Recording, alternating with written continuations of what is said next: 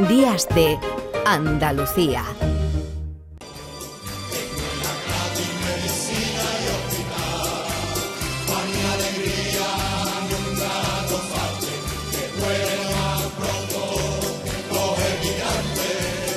Y hablábamos precisamente de su familia. El presidente Moreno le confirmó a Teodoro León Gros en el programa Mesa de Análisis de Canal Sur Televisión esta misma semana que eh, es más que probable que podría adelantar las elecciones a junio o octubre del año entrante. En realidad estamos hablando de unos meses respecto al eh, finiquitar la, la legislatura, pero bueno.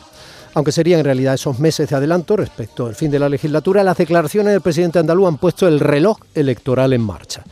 Este rato que cada sábado en el programa dedicamos a la actualidad, lo vamos a aprovechar para conocer qué balance, eh, qué balance quiero decir, hacen algunos analistas andaluces y nacionales de esta etapa de tres años de gobierno del cambio y qué proyección nos ofrecen de unos posibles resultados andaluces en 2022. Comenzamos con acento femenino y además un acento de grandísima experiencia, autora de algunos de los libros políticos más importantes eh, de los últimos años, periodista. Buenos días, Pilar Cernuda. Hola, Domi, buenos días. Juan Moreno ha sido una sorpresa, la verdad, empezando porque ganó las elecciones Susana Díaz y sin embargo lo consiguió eh, gobernar con un acuerdo con Ciudadanos y Vox, sino que la sorpresa fue por cómo, cómo ha gobernado, porque sin tener ninguna experiencia de gobierno formó un equipo que comprendió perfectamente lo que tenía entre manos, hizo un gobierno muy pegado a la calle, potenció la economía andaluza, eh, se volcó en los servicios sociales, sobre todo en la educación y la sanidad, no siempre con mucho éxito, pero al menos sí transmitió la preocupación de que le, importaba el bienestar de los andaluces. ¿no? Y luego tuvo el reto del COVID, que fue muy complicado, como en toda España, y que no lo hizo peor que otras comunidades ni peor que el resto de España. O sea que pudo haber cometido grandes fallos y afortunadamente pues salvó con éxito la, situación. La prueba de que ha sido un gobernante que ha dado la talla, como se dice ahora en política, es que los sondeos actuales le dan como, ganador en las elecciones andaluzas cuando se celebran las elecciones andaluzas, ¿no? que esa es otra gran incógnita. Tocan en otoño, pero si Vox se empeña en bloquear la acción de gobierno, pues se adelantarían probablemente a primavera. ¿no? Y la prueba de que ha dado la talla es que el PP tiene los ojos clavados en Andalucía y los ojos puestos sobre todo en Juanma Moreno Bonilla. ¿no? Eh, hoy, por ejemplo, para Pablo Casado, que está enredado, muy enredado y mal enredado en el lío que ha montado eh, en Madrid con Isabel Ayuso, que tiene unos celos el presidente del PP enorme, pues con el protagonismo que ha alcanzado la presidenta regional madrileña, pues es clave que Moreno Bonillo gane las elecciones andaluzas, ¿no? porque va a suponer pues una especie de balón de oxígeno para alcanzar la para Moncloa, para alcanzar la Moncloa por parte de, de Pedro Sánchez, de Pablo Casado, que en este momento pues la tiene menos alcanzable precisamente por el lío que ha tenido él. ¿no? Y por otra parte, y hay que tenerlo también en cuenta, que gane Moreno de eh, Bonilla en Andalucía sería letal para Pedro Sánchez. No hay que explicar ni por qué. ¿no? El, PSOE ha sido siempre el, el, partido dominante de gobierno en Andalucía y este, esta última legislatura no lo ha sido y por tanto es fundamental eh, no solamente para los andaluces, saber qué va a pasar en las elecciones cuando toquen, saber qué va a pasar con Moreno Bonilla y letal porque depende, insisto, en gran parte el futuro de Pedro Sánchez y el futuro de Pablo Casado cuando se los tengan que ver otra vez los dos juntos como, como contendientes, como adversarios en las próximas elecciones generales. Muchísimas gracias, Pilar. Eh, se nota la perspectiva foránea, ¿no? Eh, vista desde el Congreso prácticamente. También en Madrid vive habitualmente y desde allí firma eh, sus artículos eh, el periodista andaluz Ignacio Camacho, exdirector de ABC, eh, también escritor y otro lujo poder contar con su perspectiva y su análisis. Buenos días, Ignacio. Hola, Domi, buenos días. La verdad es que es imposible enjuiciar el balance, hacer un balance de este gobierno andaluz eh, sin tener en cuenta la irrupción de la pandemia que se ha comido dos tercios del mandato y que en la práctica puso patas arriba eh, todo el programa de transformación y de cambio que traía PP y Ciudadanos bajo el brazo. Sin embargo, hay que decir que eh, la gestión, la crisis sanitaria y política ha reforzado al gobierno de Juanma Moreno hasta el punto de que el presidente ha salido de la pandemia muy bien valorado en las encuestas, incluso entre los votantes del Partido Socialista, lo cual, como te puedes imaginar, es un activo electoral muy importante que hay que evaluar de cara a las especulaciones sobre el adelanto del final de la legislatura. Eh, yo creo que ahora, mm, si la pandemia no vuelve a darnos un disgusto, es cuando debería de empezar la legislatura normal, es decir, la de la gestión de las cosas cotidianas, que es, por otra parte, la que puede ocasionar un desgaste al gobierno. Por tanto, creo que tendremos mm, elecciones en algún momento de la primavera para mm, reempezar de nuevo la gestión, el gobierno que salga de esas urnas, sea del signo que sea, tendrá que empezar la gestión de una cierta normalidad si lo podemos, mm, si podemos ser optimistas, ¿eh? en el sentido de que la, la pandemia no nos vuelva a dar otro susto de aquí al próximo verano. Creo, en suma, que eh, la valoración del Gobierno mm, se mide fundamentalmente por su gestión, por su buena gestión, aceptada por los andaluces de la crisis, de la crisis de salud pública, social y económica, y que a partir de ahora, pues prácticamente la legislatura en ese sentido ha terminado y por tanto creo que estamos abocados a un adelanto electoral más o menos inminente. Bueno, pues eh, eh, la firma siempre eh, interesantísima de Ignacio Camacho y ahora nos venimos a nuestra tierra porque no menos interesante es la firma de José María de Loma, articulista de La Opinión y del Periódico de España. Hola José María. Buenos días, Domi.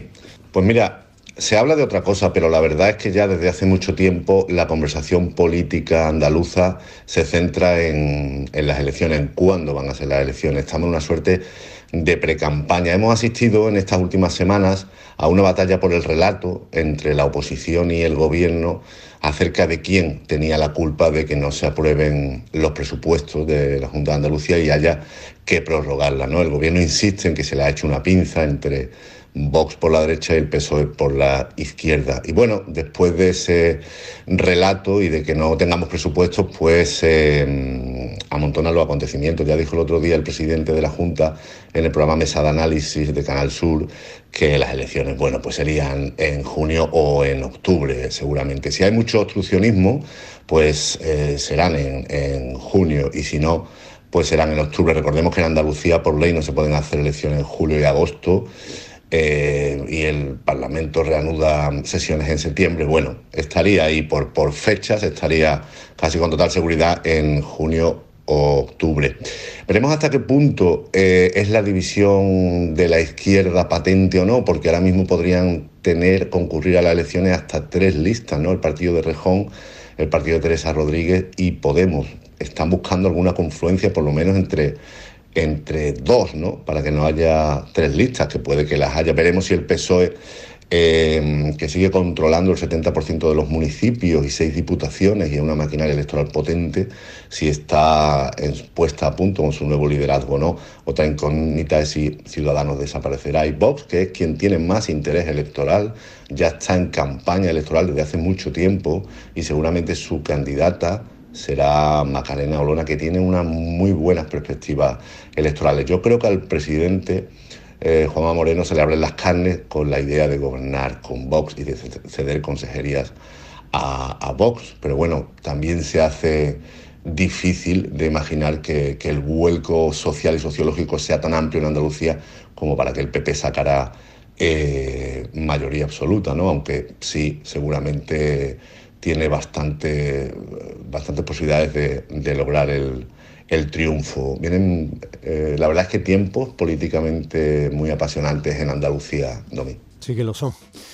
Sin duda alguna, y por eso en cierto modo estamos eh, requiriendo el, balance y cierta proyección cuando se cumplen los tres años del gobierno andaluz, que por primera vez en esas casi cuatro décadas de gobierno eh, socialista, pues ha cambiado el signo de lo que parecía eh, algo estructural en Andalucía también. Bueno, pues eh, volvemos a una perspectiva femenina y también desde dentro de nuestra tierra. La profesora de periodismo de la Universidad de Málaga, Laura Teruel. Laura, qué alegría, buenos días. El presidente andaluz ha lanzado al vuelo las campanas del adelanto electoral y mucha gente estará pensando, ¿adelanto? No hace un siglo que votamos. Hace ya tres años de las elecciones, pero empezamos en la era AC, antes del COVID, y parece que ha pasado una eternidad entera. Y se trata de un adelanto de tres meses, que es más simbólico que real. Subido en la cresta de las encuestas, Moreno Bonilla afirma que se ha visto abocado a adelantar los comicios al no poder aprobar los presupuestos andaluces para 2022 por la pinza. Ay, ven ustedes cómo no pasa el tiempo. Volvemos a los 90. Vox votó en contra de los presupuestos en esta ocasión, pero había respaldado los tres anteriores. El PSOE apoyó la nueva ley del suelo al día siguiente y se había abierto a pactar las cuentas públicas. Pero la filtración de Juan Marín reconociendo que al gobierno andaluz no le convenía tenerlas aprobadas en año electoral dinamitó la negociación. Así que no, el relato de la pinza no entra ni con calzador, pero con las cartas descubiertas de Ciudadanos pocas opciones quedan. El líder del PP andaluz compite con Juan Espadas por el espacio de la moderación, en un escenario líquido, volátil. Pero Moreno Bonilla sabe bien que lo importante no es ganar las elecciones, sino gobernar. Y para eso necesita socios de gobierno. La balsa de aceite que ha sido el mandato con Ciudadanos, que los ha desdibujado, y el juego sucio que se gastan los naranjas que abandonan el barco dibujan un futuro en descomposición para el partido. La otra opción, más a la derecha, es Vox, cuya candidatura se decidirá en Madrid porque, al fin y al cabo, su estrategia de lastrar los avances en igualdad y cohesión social no tienen denominación de origen. Por la izquierda, el cabeza de cartel socialista no ha tenido tiempo de darse a conocer fuera de Sevilla, pero confía en la fortaleza del partido y en la proyección de las medidas del Ejecutivo de Sánchez. Sus potenciales socios se configuran actualmente como una nebulosa de espacios, confluencias y desuniones de inestable equilibrio. Psicología social positiva, como dice el presidente, y a votar. Que una cosa son las encuestas y sus oleadas y otra los gobiernos y las olas del virus. Esperemos que en junio estemos pensando en otro tipo de olas. Una crónica incisiva, Laura, muchas gracias. Gracias, Domi, buenos días. Y no nos puede faltar, para terminar este, este tren de voces eh, y de perspectivas y de análisis eh, la firma de, Teodoro León Gross, de Teo León, porque en cierto modo iniciaba la intención de lo que estamos haciendo ahora mismo, cuando en la entrevista que le hizo al presidente del gobierno andaluz esta semana, eh, como yo recordaba hace un ratito, en su programa Mesa de Análisis en Canal Sur Televisión, el presidente Moreno efectivamente le avanzaba la más que posibilidad de adelantar unos meses los comicios el año que viene. Bueno, no podía faltar. Teo, buenos días. Hola Domi, buenos días. En este tercer aniversario de aquella noche electoral que cambió el poder en Andalucía, pienso sobre todo en la sensación de que estaba sucediendo algo excepcional, siendo algo que forma parte de la rutina en cualquier democracia, la alternancia en el poder. Aquí no había sucedido nunca, casi cuatro décadas después de inaugurada la autonomía. Por eso constituía un hito excepcional. Y recordar aquel 2 de diciembre de 2018 es sobre todo sentir aquella ráfaga del viento saludable de la alternancia democrática, la sensación de que se abrían las ventanas para que corriera el aire. Y sucedió con emoción aquella noche electoral en que por un enredo de papeletas en Sanlúcar aparecieron los primeros datos al 80%, de modo que el vuelco sacudió inesperadamente a Andalucía, un terremoto de grado 10 en la escala Richter de los medios. Ahora mirar atrás para evaluar lo sucedido no es fácil. Ya se sabe que nunca vemos las cosas como son, sino cómo somos. Y lo que somos ha cambiado en estos tres años. No han sido tres años cualquiera. En estos 36 meses, más de 20 fueron en pandemia, es decir, más pandemia que normalidad. ¿Cómo habrían sido las cosas de otro modo? Eso es historia ficción, esos easy, easy que Neil Ferguson elevó a género, pero que no pasan de ser un ejercicio de pura melancolía. El nuevo gobierno se apresuró a denominarse gobierno del cambio. ¿Y hemos cambiado mucho? Bueno, algo al menos sí, seguro. Andalucía ha perdido prejuicios, el miedo a la derecha, para empezar, la creencia de que la existencia de servicios públicos pues es ideológica, la convicción de que el andalucismo es patrimonio de todo, eso hemos ganado. Y lo ha tenido que aprender la propia derecha, que nunca acabó de compartirlos. En Andalucía, los extremos son menos extremos que en otros lugares. Los principales líderes se caracterizan por la moderación. Y bueno, seguimos teniendo la mayoría de tareas pendientes. Demasiado paro, sobre todo demasiado paro juvenil. Se ha mejorado en burocracia, pero falta cultura del emprendimiento, productividad. Eso sí, hay algo en el estilo de vida que a pesar de todo hace de Andalucía un lugar casi único. Pero eso no ha cambiado. Eso fue siempre así. un lugar casi único y fue siempre así. Siempre así. Un grupo que además a nosotros nos gusta mucho. 9 y 25 de la mañana, 4 de diciembre de 2021, 44 años después de aquella manifestación del 4 de diciembre de 1977 que avanzaba de manera inexorable y a pesar del injustísimo luto de haber perdido a aquel muchacho, Manuel José García Caparrós, en Málaga, bueno, avanzaba hacia donde estamos ahora mismo hoy. Por eso hacíamos balance, un hoy en que se cumplen eh, aproximadamente tres años de eh, gobierno andaluz, del primer gobierno andaluz, con signo político distinto al que durante toda la democracia tuvieron los distintos gobiernos andaluces.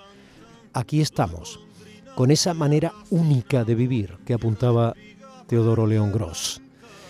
Aquí seguimos estando, los mismos que, como decía aquel verso de Neruda, nosotros, los de, los de entonces, ya no somos los mismos, aun siendo los mismos, y un montón de andaluces y andaluzas nuevas que nos han nacido en estas décadas y que ojalá que tengan perspectiva histórica y por un lado no se sientan presos ni presas de esa perspectiva histórica, pero por otro lado nunca la olviden y trabajen con ella para seguir construyendo nuestro futuro. Seguimos.